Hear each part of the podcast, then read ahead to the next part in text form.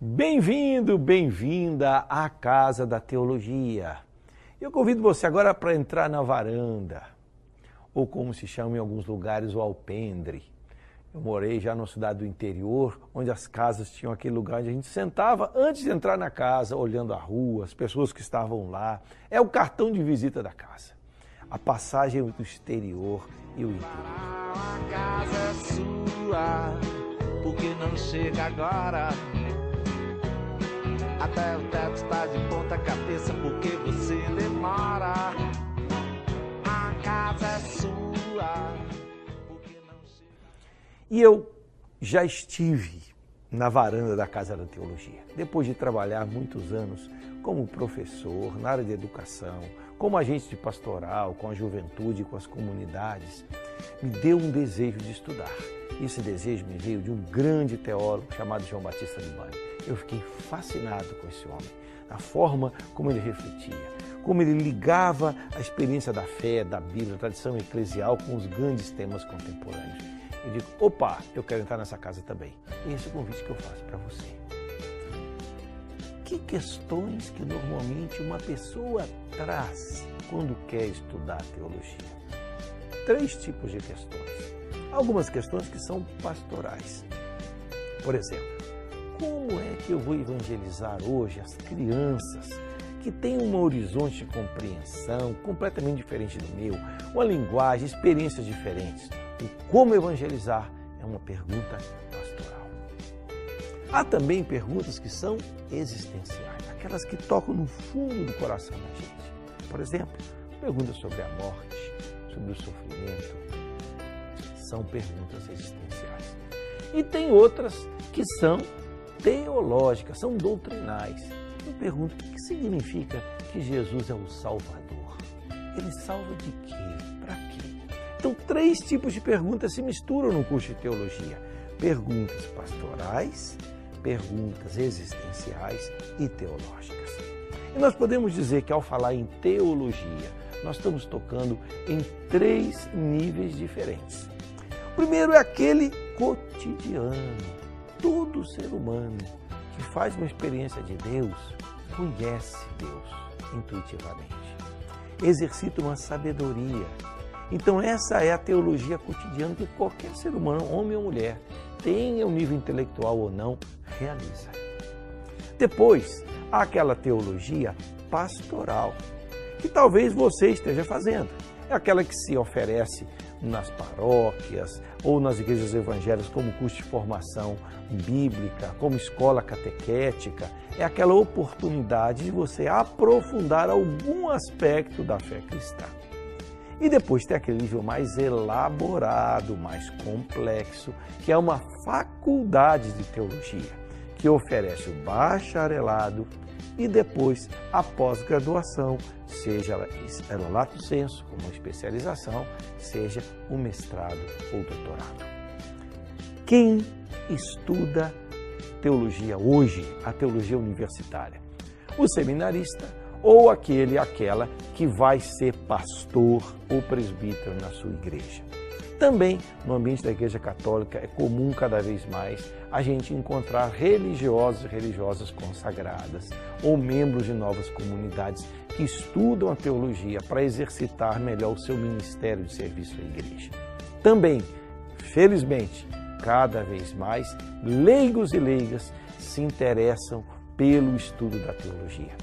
Mas não somente gente que está dentro da igreja encontram-se também pessoas que estão em busca, que às vezes não tem tão claro em que crer, a que igreja pertencer, mas querem conhecer mais e melhor. Estudar teologia traz algumas exigências. Uma delas é familiarizar-se com um novo saber. Toda área de conhecimento exige a gente conhecer os conceitos, relacioná-los. É como um varal. Você vai pendurando os conceitos e depois ligando, articulando entre si. Depois, a teologia, mais do que uma exigência, é uma oportunidade para você cultivar relações de qualidade com os seus colegas e os seus professores. Além do mais, ao estudar, você não somente se apropria de uma doutrina própria, você pensa. E acolher o pensamento crítico naturalmente pode trazer, em alguns momentos, uma certa crise que vai ajudar a gente a amadurecer na fé. E daí é fundamental manter o encantamento sem ingenuidade. Ou seja, o mais importante é a nossa opção por Jesus, pela causa dele. E a gente vai conhecendo, sabendo que o nosso conhecimento chega no limiar do mistério de Deus, mas Deus é sempre mais do que a gente dá conta de formular. E quero deixar agora duas dicas muito importantes para você. Praticar a leitura, ler muito, porque isso vai possibilitar você abrir novos horizontes teóricos e fazer ligações das informações, ampliar sua cultura geral e teológica. E para ler muito, como o nosso tempo é limitado, exercitar a disciplina, um bom uso do tempo. A casa é sua, porque não chega agora. Até o teto está de ponta cabeça, porque você demora. Amigo da Amigo da terra. Amigo da terra. Amigo da terra. Amigo da terra. Amigo da terra. Amigo da terra. Amigo da terra. Amigo da terra. Vamos precisar de todo mundo. Um mais um é sempre mais que dois.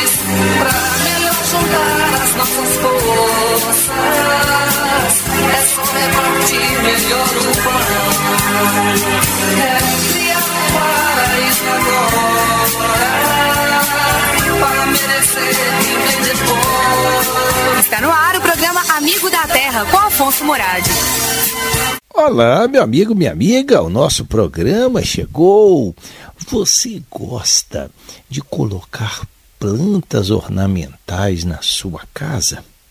Lírio, antúrio, crisântemo, rafes, espada de São Jorge, jiboia, hera inglesa, palmeira bambu.